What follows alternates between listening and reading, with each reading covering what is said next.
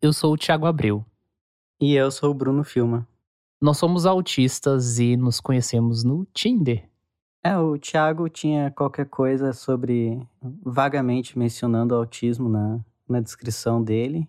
E daí eu, eu fiquei interessado e eu perguntei para ele a respeito. Quando ele me perguntou se eu era autista, eu pensei: eita, mais uma pessoa que vai parar de falar comigo ou vai começar a agir estranho depois de saber que eu tenho uma deficiência. Só que ele disse em seguida que ele era autista e a minha biografia deu essa impressão para ele. E aí eu fiquei, uau! É, eu já tive problema semelhante antes de não saber se eu falava ou não falava da, da minha deficiência, porque muitas vezes as pessoas, quando tu fala da tua deficiência acabam te tratando de forma diferente, ou não querem lidar com aquilo, ou acabam se sentindo intimidadas, eu acho. E com a gente foi um pouco diferente. Nós começamos a fazer algumas chamadas de vídeo e a coisa foi fluindo, foi acontecendo, e alguns meses depois, oficialmente namorados. Bom, é isso, nós somos um casal de autistas.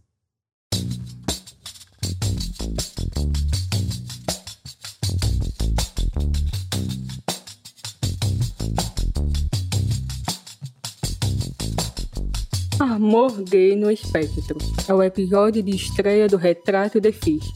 O canal do projeto é Retrato do Brasil com Deficiência, realizado por duplas co-criativas de todo o país. Neste episódio, Bruno Filma e Tiago Abreu exploram as relações existentes entre a comunidade do autismo e a comunidade gay, as referências culturais, o uso dos aplicativos e os impactos da deficiência. Vamos embarcar com eles.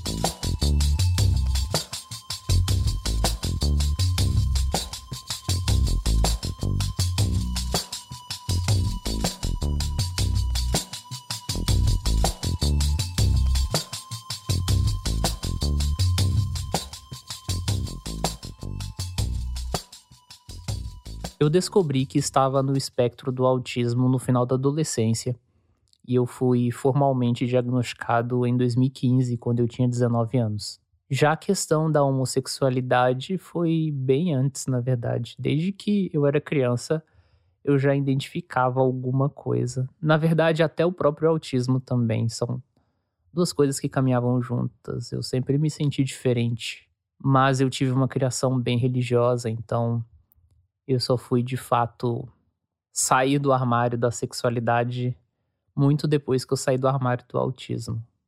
Eu recebi meu diagnóstico em 2019, se não me engano. Foi bastante tardio também, mais do que o, o Thiago. Mas eu tive a minha vida inteira uma ideia, assim, de que eu não, não pensava exatamente como as outras pessoas. E tinha dificuldades e facilidades que não eram comuns. Quanto à homossexualidade, eu só fui começar a pensar e ter consciência sobre isso durante a pré-adolescência. Eu, pessoalmente, nunca tive problema ou grande problema de me aceitar, tanto como um homem gay quanto como um homem autista. Só na esfera da, da sexualidade que eu tinha bastante receio de me assumir publicamente, mas era mais no sentido de que adotar um rótulo me parecia uma coisa muito final. Me vinha um medo de que, e se eu estiver errado e tiver que voltar atrás anos depois? O que, é claro, era um medo bobo. E quanto ao autismo, eu não tinha um estigma relacionado ao diagnóstico e muita coisa do diagnóstico só fez muito sentido para mim, explicou muita coisa. Acho que eu diria que eu nunca vi o autismo como uma coisa que traria uma nova dimensão para mim, mas sim uma explicação de uma dimensão que já existia minha. Pelo fato de ter sido diagnosticado com autismo mais tarde e ter tido uma criação religiosa, eu tive várias fases em relação a relacionamentos. Eu lembro que, por exemplo, até o meu diagnóstico, eu já tinha plena consciência de que eu era gay, mas eu evitava ao máximo isso ou tentava viver como celibatário, porque eu não queria também enganar mulheres, né? Então eu ficava nessa zona cinza. Quando eu fui diagnosticado com autismo, eu tive a oportunidade de me esconder dentro do armário do autismo. Porque tem aquele estereótipo do autista como pessoa que não tem interesse em relacionamentos, assexual, e aí as pessoas poderiam interpretar: ah, ele não tem relacionamentos porque ele é autista. E isso funcionou para mim. Até o momento que o meu corpo pediu mais por relacionamentos e coisas do tipo e eu não consegui evitar. E aí, a primeira vez que eu fiquei com um cara, a primeira coisa que passou na minha cabeça foi: esse é um caminho sem volta. Mas as coisas foram bem difíceis no início, principalmente pelo fato de saber qual era o momento certo de dizer que você é uma pessoa com deficiência ou não. E o meio gay é um pouco difícil, convenhamos. É, eu acho que definitivamente é um problema também para autistas e pessoas com deficiência heterossexuais, mas não me surpreenderia nem um pouco que pessoas autistas que buscam relacionamentos homossexuais teriam mais dificuldades em encontrar um parceiro. A comunidade gay tem alguns padrões e algumas formas de funcionamento que podem favorecer ou complicar a vida de pessoas. E aí, quando eu falo de facilitar, eu penso muito em comparação com a população heterossexual no sentido de obter sexo. Na sociedade, principalmente machista que a gente tem, existe uma dificuldade bem acentuada entre heterossexuais, no sentido de que há uma disparidade entre o homem tomar iniciativa, a mulher não dar muito espaço, e em relacionamentos héteros a questão do sexo pode ser bem difícil. Na comunidade gay, a questão do sexo pode ser até exagerada, né? No sentido de que é muito fácil conseguir sexo. Por outro lado, também há alguns desafios em relação àquilo que é mais valorizado ou não dentro da comunidade gay. E aí a gente está falando sobre padrões corporais, padrões de comportamento. Entre os padrões de comportamento, temos as questões do autismo, que vão às vezes complicar esse contexto. E nos padrões corporais, principalmente a gente está falando muitas vezes de pessoas que são magras, que têm um certo padrão de cor, que tem certos tamanhos de altura e de membros do corpo. E isso, no sentido prático, em alguns contextos, pode ser um tanto quanto excludente, né? Não só para pessoas no espectro do autismo, mas pessoas gays de uma forma geral.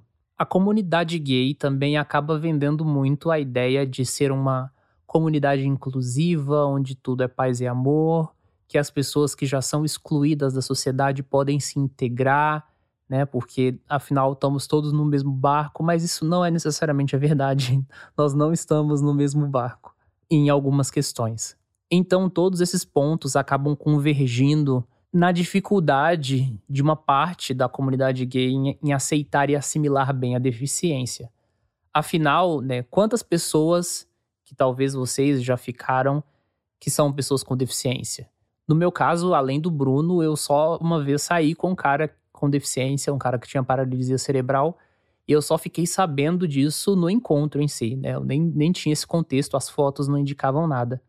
Então, onde estão as pessoas com deficiência também, né? Nos aplicativos? É uma questão bastante complicada. É verdade isso, e eu acho importante esclarecer aqui caso não tenha ficado claro, que nós estamos nos referindo especificamente mais da comunidade de homens gays, porque é, é a nossa área de experiência. Uh, outras comunidades LGBT têm outros problemas distintos. Esse problema da supremacia da estética é um, um problema bastante endêmico da, da comunidade gay. Eu vejo bastante uma discussão sobre uma epidemia de solidão entre homens gays.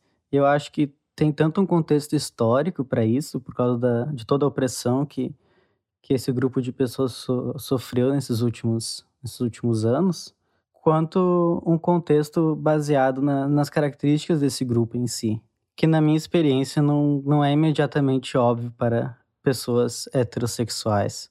É um grupo formado majoritariamente por homens que são socializados a serem mais competitivos e agressivos e então é uma comunidade que tem essa predisposição à competição. Além disso, diferente de relacionamentos heterossexuais, quando tu tem um relacionamento homossexual, as duas pessoas elas estão submetidas ao mesmo padrão de beleza. Então acaba ocorrendo quase uma corrida armamentícia de, de aparência e de, de um tentando ser mais bonito que o outro. Que o valor de uma pessoa é medido pelas suas conquistas sexuais. E as conquistas sexuais dessa pessoa são dependentes da sua aparência. E acaba se criando muito forte aquela ideia do padrão, né? Do, do homem ideal. E esse padrão dito ideal não pode ser fisicamente atingido por grande parte da população Tu não consegue mudar o teu tom de pele, a tua altura, a, o fato de ter uma deficiência ou não.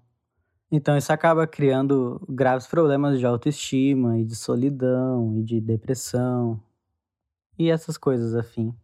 E sem falar das coisas externas à comunidade gay que também vão inflando esses problemas, né? Então, da minha experiência, a própria questão da religião, por exemplo, que foi algo que exerceu um peso muito grande sobre mim, até mesmo depois de eu não me considerar mais uma pessoa religiosa, no sentido de pensar que, diante de todos os valores que as pessoas ao meu redor tinham, eu nunca poderia viver uma vida normal. E leia-se como normal ter a tranquilidade de, por exemplo, levar o namorado para casa, ir para algum lugar sem o medo de algum parente, né, que seja mais preconceituoso estar ou passar ou ver ou enfim, de qualquer forma as histórias se espalharem. A comunidade do autismo também não não necessariamente lida muito bem com a questão da sexualidade. Não que não haja muitas pessoas com diversidade sexual, mas existem alguns valores construídos na comunidade do autismo e na história do autismo que estão muito ligados ao apagamento da sexualidade de autistas. A comunidade do autismo no Brasil começou a se formar especialmente na década de 1980.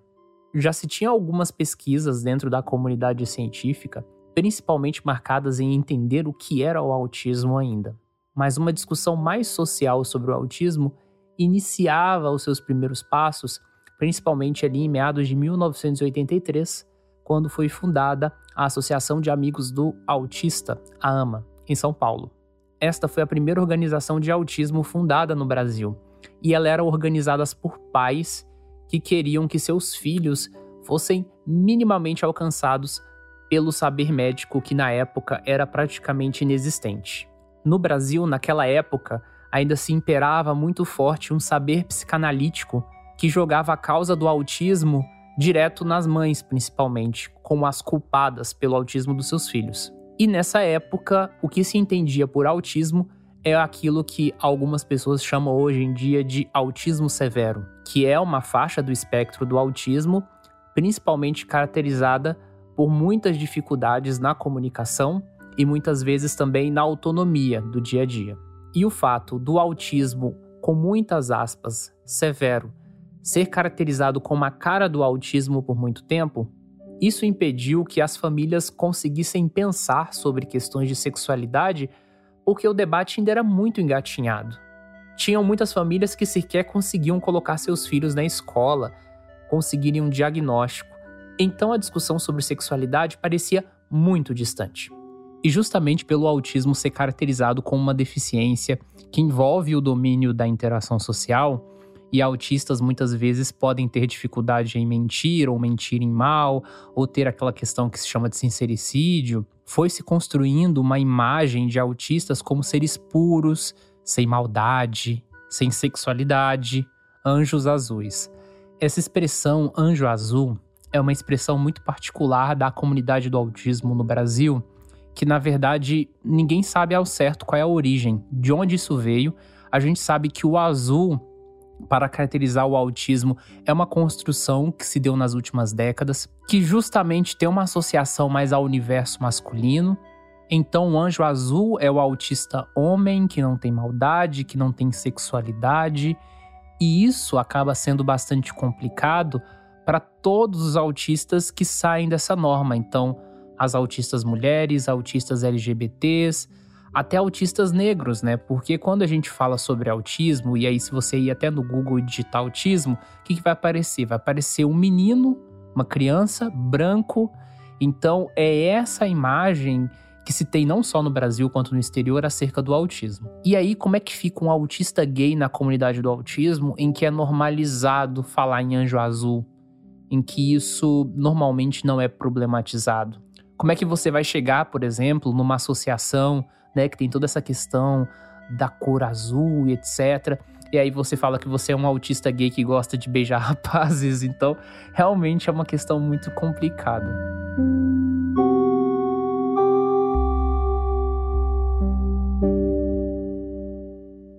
É claro que essa questão do anjo azul começou a ser mais questionada na comunidade do autismo com o surgimento de um ativismo autista que tem o seu início nos últimos 10 anos. O ativismo autista no Brasil é uma realidade muito recente e ele ainda tem um certo ar de formação. Não que existem pessoas que já estão há muito tempo, mas eu digo no sentido de que o ativismo autista no Brasil ele ainda não é mainstream ele ainda não é a principal corrente de maior visibilidade na comunidade do autismo. A única exceção vão realmente para os autistas que vão falar sobre autismo nas mídias sociais. Então você pode até pensar alguns autistas no YouTube, em páginas no Instagram, Facebook, Twitter que vão realmente ter maior visibilidade, e existe uma parte dos produtores de conteúdo e também dos ativistas autistas que começaram a inserir mais frequentemente esse debate sobre sexualidade, principalmente nos últimos 3, 4 anos. É verdade isso. Além da, da dificuldade inata dos autistas em relações sociais, tem também todo um contexto da sociedade que muitas vezes dificulta ainda mais as, os autistas a terem relações sociais e sexuais e relações em, em geral. Eu acho que quem está inserido num contexto como nós, de que usa aplicativos e etc., principalmente na comunidade gay, acaba tendo o desafio de alguma hora falar que é uma pessoa com deficiência. Eu lembro que quando a gente começou a conversar, você mesmo disse que algumas pessoas levavam a informação de que você era autista muito mais a sério do que deveriam levar. Então eu queria saber como é que foram as suas experiências no sentido de falar para alguém que você era autista. É, eu acho que parte disso vem da, da dificuldade que os autistas têm de sensor social, né? De saber o que, que é apropriado dizer, o que não é, quando que é, quando que não é. Para mim também nunca foi assim um, um grande segredo, assim. Eu acho que envolvia muito uma forma de de preconceito, de uma, de uma ideia que as pessoas tinham. Como se eu estivesse sendo pessoal demais falando aquilo sobre o que eu sou, sobre o que eu não sou, enfim. Pelo menos foi a impressão que eu tive, sabe? Muitas vezes as pessoas acham como se tivesse investido nelas uma grande revelação, sabe? Uma grande verdade do universo. No meu caso, eu também tive essa impressão, só que diferentemente de você, falar que eu era autista por um período era realmente uma grande revelação no sentido de que eu queria evitar qualquer tipo de problema, qualquer tipo de risco, e que além de ser autista, eu tenho interesse pelo autismo como tema, né, de uma forma geral. Então, isso acabaria em algum ponto sendo relevante numa saída, numa ficada, numa relação. Não necessariamente numa ficada, né? Porque aí é mais uma questão de casualidade. Mas eu tive algumas respostas diferentes ao fato de eu ser uma pessoa com deficiência que depois me fizeram ficar bastante pensativo ao longo do tempo. Eu lembro que em 2018 eu comecei a conversar com um cara no Tinder e tava bem legal. Ele era colega meu da universidade, do curso de biomedicina, se não me engano.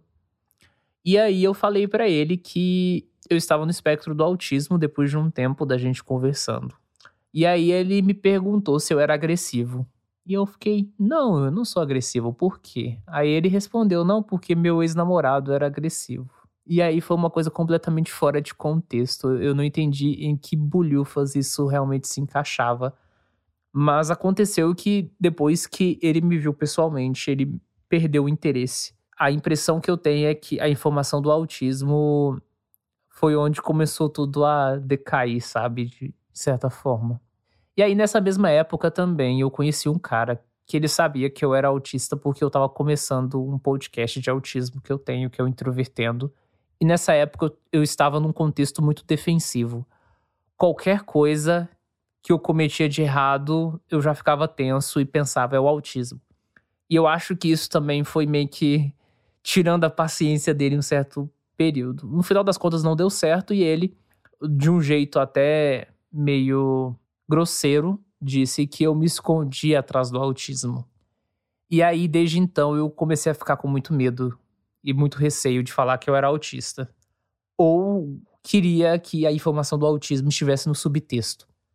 Aí, um tempo depois, isso em 2019, eu comecei a ficar com um cara e ele ficou sabendo que eu era autista no nosso primeiro encontro mesmo. Ele estava falando sobre a vida pessoal dele, ele falou coisas bem pessoais sobre ele, sobre a morte do pai, etc. E aí eu encontrei um contexto de segurança para falar que eu era autista. Ele reagiu super bem, continuou saindo comigo, a gente saiu junto por algumas vezes. Mas por outro lado, a informação que eu era autista parece que colocou ele numa situação de pisar em ovos. Ele não queria ter nenhum tipo de comportamento que fosse lido como opressivo ou capacitista. E isso, evidentemente, começou a podar ele de manifestar aquilo que ele tinha interesse seja do ponto de vista da relação, seja de ponto de vista sexual. Enfim, as coisas acabaram não indo muito longe. E no fim das contas, eu nunca encontrei a forma perfeita de dizer que eu era autista. Por isso que quando você me perguntou se eu era autista, eu comecei a ficar com medo, porque a nossa conversa estava muito legal e definitivamente eu não queria que fosse mais um histórico errado. Eu acho que os aplicativos de relacionamento que nós temos hoje em dia são adagas de dois gumes, né? Porque, sim, por um lado, existe uma democratização do, do namoro, da, dos relacionamentos. Tu tem muito mais facilidade de acesso, né? As pessoas do interior, pessoas com deficiência, pessoas LGBT têm tem uma facilidade muito maior agora com os aplicativos de relacionamento. Mas também tem seus lados negativos, né? Todo o modelo de negócio desses aplicativos de relacionamento é justamente em manter pessoas usando o aplicativo. Então, vai contra os interesses deles que as pessoas encontrem relacionamentos estáveis. E eles acabam tornando as pessoas em commodities e os aplicativos de relacionamento são praticamente catálogos de produtos, né? Não, tu ficar navegando pelo Tinder não é muito diferente de tu navegar por um catálogo de roupas ou de carros. Então, eles funcionam exatamente nessa ideia de que existe um existe alguém melhor no próximo clique, no próximo clique, e daí tu sempre vai procurando uma coisa melhor, uma coisa melhor, sabe? E eu acho que isso pode ter efeitos bastante danosos para uma pessoa que não se enquadra exatamente no, no padrão, né? No, nos perfis do que é uma o que é um artigo de luxo nesses aplicativos. Sim, sim, eu concordo contigo. E eu adicionaria também que, nesse contexto dos aplicativos, as características do autismo vão se relacionando de forma que nos coloca em desvantagem em algumas interações. Primeiro, que a gente está falando sobre aplicativos em que todas as formas de encontro se dão por formas diretas né, de conversação e, e etc. E isso já deixa muitas vezes bem claro as nossas dificuldades de habilidades sociais e de entender se a pessoa está interessada ou não. E note, é muito mais fácil do que simplesmente a forma como as pessoas se conheciam antes, sei lá, indo em bares ou sendo apresentadas, né, umas às outras, porque nos aplicativos você tem um match. Mas muitas vezes alguns autistas não conseguem nem sequer um match, seja porque não sabem vender o próprio peixe, e aqui usando uma expressão bem figurada, porque não tem uma biografia interessante, porque não escolhe boas fotos, porque tem assuntos muito restritos de interesse e aí não consegue conversar fora desse escopo. E a gente vai criando uma situação muito ruidosa e muito negativa, né? Muito aversiva para muitas pessoas dentro do espectro. Eu levei muito tempo para aprender a usar essas coisas. Tu levantou um ponto que eu acho bastante positivo nesses, uh, nesses métodos modernos de namorar, no, no sentido da comunidade do autismo, que é uma, uma forma diferente de, de buscar, assim, pretendentes, né? E é uma forma muito mais explícita, na minha opinião, que ajuda bastante. Então, quando tu dá um match, quando, tu, quando a pessoa te responde, tu tem certeza que ela tem uma quantidade mínima de interesse em ti, né? Porque eu sempre tive bastante dificuldade em saber quando alguém tinha interesse em mim, eu sempre tinha muito medo de, tipo, violar a pessoa, sabe? Tipo, de entender errado alguma coisa e vir alguma situação constrangedora para os dois. Então, eu, eu gosto bastante desse aspecto, assim, que existe quase um contrato, assim, de, de relacionamento, né? Sim, e eu acho que desde que você entenda também a mecânica desses aplicativos, e, e também aqui citando os próprios da comunidade gay, como Hornet, Grindr e etc., que muitas vezes são mais voltados ao sexo, você consegue criar assuntos em conversas, que também pode ser uma dificuldade bem grande para autistas, a partir daquilo que está dentro da biografia da pessoa e etc. Quando você está num espaço físico, muitas vezes você não sabe muito bem com o que, que você vai puxar assunto. Mas ali você consegue ter acesso a outras redes sociais da pessoa e conseguir de certa forma, puxar uma conversa. Mas mesmo puxando uma conversa, aí vem outras questões do autismo, que na comunidade gay, assim como em relacionamentos em geral, é, não há muita tolerância, que são os interesses restritos. Eu, às vezes, gosto de ficar muito tempo conversando sobre assuntos específicos e, e eu não consigo perceber muito facilmente quando a pessoa está desinteressada. No meu primeiro encontro com o Bruno, que a gente teve, na verdade, pela internet. A gente fez uma chamada de vídeo. A gente ficou conversando durante quatro horas seguidas sobre vários assuntos. E eram assuntos que eu acho que talvez para um encontro comum as pessoas estranhariam, mas que talvez para a gente foi super normal. A gente conversou sobre o próprio autismo, a gente conversou sobre política, sobre sociedade, alguns assuntos até bastante profundos. E foi naquele momento também que eu comecei a perceber que pelo menos no caso do Bruno, porque eu nunca tinha estado em um contexto romântico com um autista, de que havia muito mais tolerância ao erro do que em outros contextos. Eu estava me sentindo mais permitido a errar sem ser punido.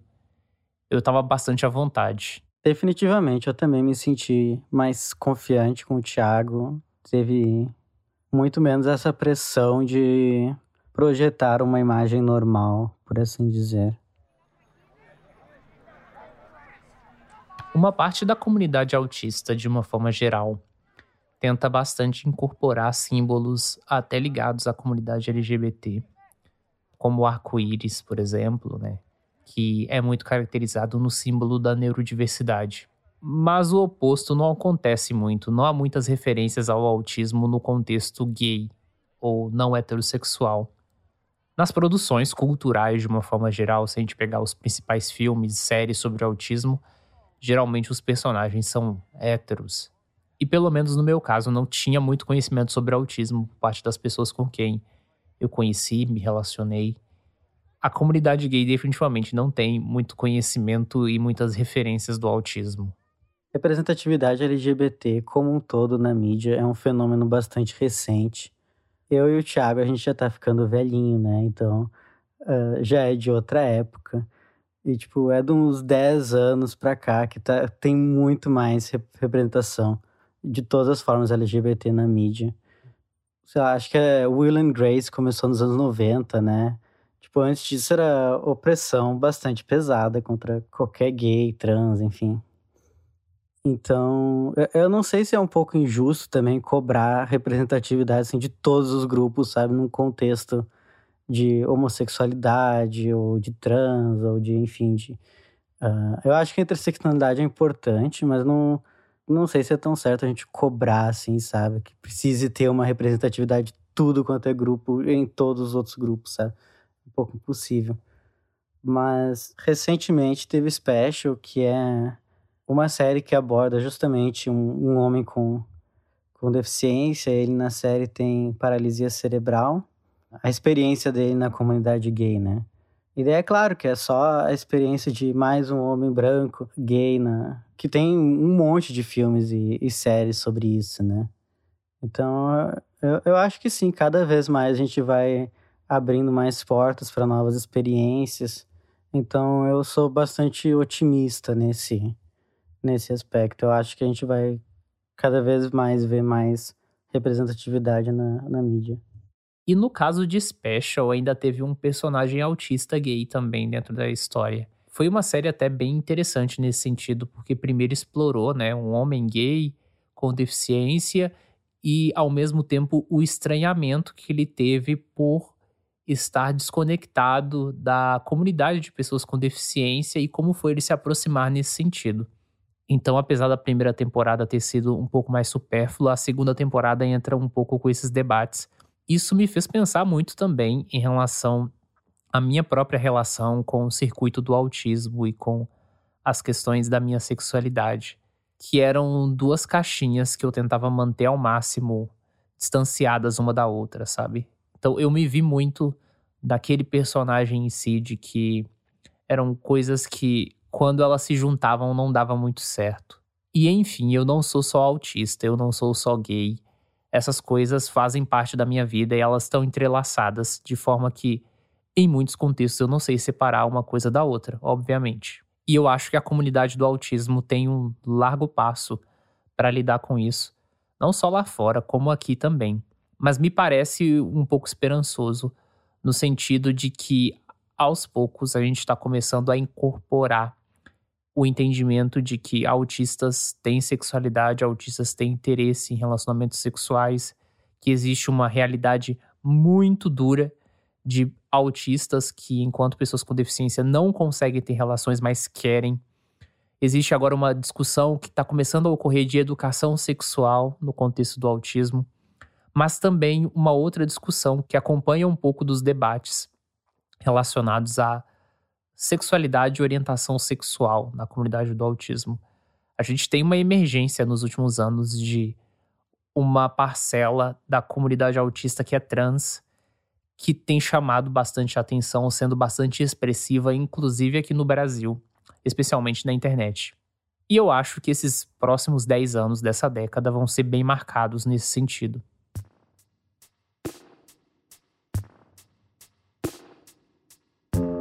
Existe uma questão cultural que a gente não pode ignorar, porque o autismo se manifesta, obviamente, em pessoas. Esse fenômeno só existe porque existem pessoas autistas. E essas pessoas autistas estão em todos os lugares do mundo. E cada país do mundo tem as suas características particulares, suas questões políticas, suas caracterizações regionais. E o Brasil não é um país diferente. A gente vive num país continental que tem muito entre seus valores a ideia de pessoas extremamente sociáveis, extremamente alegres, receptivas, e muitas vezes os valores intrincados ao autismo não necessariamente batem com os valores do nosso país. Eu, particularmente, não acho que seja necessariamente fácil ser autista no Brasil, mas também não acho que seja muito mais difícil que na maioria dos países o Brasil ainda me parece um país relativamente autism friendly, sabe? Porque a nossa legislação avançou bastante nos últimos anos. Por mais que em alguns temas a gente ainda tenha um olhar paternalista sobre o autismo, ou sobre como os autistas são ou deveriam ser, não há tanta negação à ideia de que nós somos pessoas com deficiência e que nós temos particularidades que precisam ser assimiladas e respeitadas. Eu sou um autista que já esteve nas cinco regiões do Brasil. Os meus pais são baianos, eu nasci em São Paulo, fui alfabetizado em Minas, morei em Goiás e agora eu moro aqui no Rio Grande do Sul, onde eu conheci o Bruno. E eu também já estive na região norte. E eu, particularmente, acho que há muito ainda para a gente entender e aprender sobre o autismo e os autistas brasileiros em relação à nossa própria cultura brasileira. O Bruno, obviamente, é brasileiro, mas ele também já esteve no exterior, que é uma experiência que eu não tive. E aí, eu até queria saber de você. Como é que você enxerga essa questão de ser autista no Brasil? Então, a meu ver, o autismo ele, ele é um, um, diagnóstico científico, mas ao mesmo tempo ele tem uma base social muito grande, né? Eu acho que muito vem da, desse aspecto cultural. Uma coisa que eu, que eu reparo é que toda, ou quase toda pesquisa relacionada ao autismo ainda vem de países anglófonos, né? Então, eu não sei, eu teria interesse de, de saber se essas, essas pesquisas feitas por psicólogos, psiquiatras e afins se, se aplicariam também a, um, a países como Brasil, como Egito, como sei lá, China, Japão, que são sociedades completamente diferentes desses países anglófonos, né? Que têm valores diferentes, que têm culturas diferentes. Tanto é que nos estudos críticos do autismo vão ter alguns autores que vão apontar que existe uma literação sobre a imagem de autistas que não vivem nos Estados Unidos, no Reino Unido ou nesses países mais centralizados. Então, brasileiros, indianos, até italianos seriam os outros, né? Nós seríamos os outros. Então, existe sim esse apagamento, de certa forma, das nossas particularidades em relação aos outros autistas. No tempo que eu morei fora do Brasil, não tive contato, até onde eu sei, com, com outros autistas ou com outras pessoas com deficiência. Eu não poderia nem dar assim, uma alegoria de como que é a experiência de, de vida dessas pessoas lá. Claro que eu posso dar da minha, né? Mas eu não, não tive contato com, com outras pessoas autistas até onde eu sei. E eu não, não era também diagnosticado na época. Então eu posso só dizer relatos assim de da minha memória, né, que que não sei, não, não considero assim a memória 100%. Acho que é, é muito moldada pelo, pelo nosso presente, né, as, as, informações que a gente tem do passado. Mas eu sinceramente não, não notei grandes diferenças assim. Talvez pelo, pelo mundo ser globalizado e digital, né? Eu ficava muito tempo em casa com o computador, com enfim, pelo meu estilo de vida em si. Mas eu, mas eu acharia até desonesto eu falar sobre a, sobre a experiência das pessoas que, que moram, no caso, na, na Alemanha, e vivem com, com deficiência e as dificuldades que essas pessoas encontram no dia a dia. Eu acho que a gente tem que tentar se desapegar dessa ideia muito forte de países que são desenvolvidos, países que são subdesenvolvidos, países que são não desenvolvidos, que são, sei lá, economia, PIB, não é um demonstrador de qualidade de vida absoluto para todas as pessoas no país. Então, eu acho que a gente tem muito forte essa ideia dos países bonzinhos, né? Dos países uh, culturalmente evoluídos, lá, uh, Alemanha, Estados Unidos, França. E daí a gente compara com países que a gente considera, assim, menos desenvolvidos, como, sei lá, Vietnã, Brasil, Índia.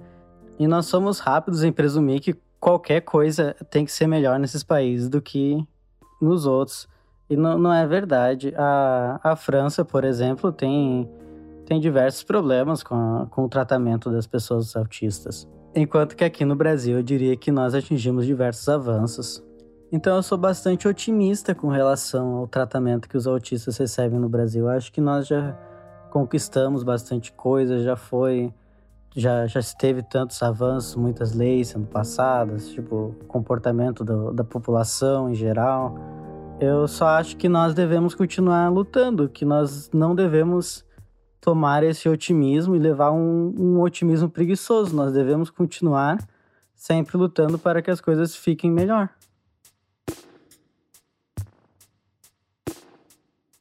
E para finalizar, não menos importante, a gente vai terminar esse episódio dando dicas a autistas ou outras pessoas com deficiência que sejam gays sobre a vida e o universo. Pega o caderninho e anota. Bom, o meu primeiro conselho seria uh, não se preocupar muito com, com aspirações românticas. É, é possível se viver uma, uma vida totalmente plena sem, sem necessariamente ter o seu, seu par perfeito. Uh, um outro conselho seria relacionado ao que eu falei agora, que é não procurar um par perfeito, ter uma uh, expectativas realistas. Tu não, tu não precisa procurar um príncipe perfeito, a princesa perfeita, sabe? Se tu tiver uma ideia muito fixa do que tu procura num parceiro, tu vai rejeitar muita gente que tu poderia ter uma vida feliz com. O último conselho que eu daria seria procurar na, na internet, falar com com amigos, com família, com terapeuta, com, com quem estiver próximo de ti, perguntar se essa pessoa tem alguma dica para que, que possa facilitar no, no, no, contato social, em criar, criar laços que possam se desenvolver no relacionamento. Uh, pode procurar, por exemplo, vídeos de como criar um perfil num aplicativo de relacionamento, que fotos que usar, o que colocar na descrição. São coisas que uh, pessoas neurotípicas já têm dificuldades e que para nós que somos neurodivergentes pode ser ainda mais difícil. Então, essas seriam as minhas dicas. E eu queria dar uma dica mais no âmbito geral, que se você é homossexual e você não tem essas redes de suporte terapêutico ou familiar que o Bruno citou, é muito importante você ter pessoas na sua vida social que possam te apoiar nesse sentido. Então, às vezes, antes de você correr atrás de outras pessoas amorosamente, talvez seja importante construir amizades, construir amigos, nem que sejam outras pessoas que também são autistas, que vão ter mais tolerância nesse sentido. E se você tiver nesse caminho de conhecer a comunidade gay, etc., e ainda talvez estiver muito fixo na ideia de um relacionamento, se desprende um pouco disso, vá transar bastante, sabe? Vá adquirir repertório sexual, porque isso é importante. Então é isso, galerinha.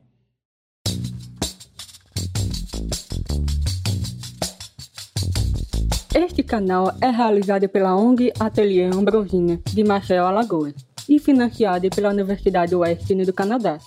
Comigo, Olga Aureliano na mediação. Eu sou uma mulher surda oralizada e monocular, e que junto com Vanessa Malta, minha parceira de equipe, deficiência visual e diabética tipo 1, fazemos a produção local. A consultoria técnica é de Bruna Teixeira, que coordena o projeto ao lado das antropólogas Nádia Mendes e Pamela Bloch. As três, temporariamente, não de fichas. O roteiro, gravação e edição é de Tiago Abreu e Bruno Filme, co-criadores do episódio. A finalização e vinheta é de Rodrigo Policarpo. E a transcrição é minha, com revisão de Bruna Teixeira e tradução para o inglês de Daisy Mônica. Siga Retrato de Ficha no Spotify e no Instagram para ficarem sempre atualizadas das cocriações que vem acontecendo pelo Brasil. Até semana que vem.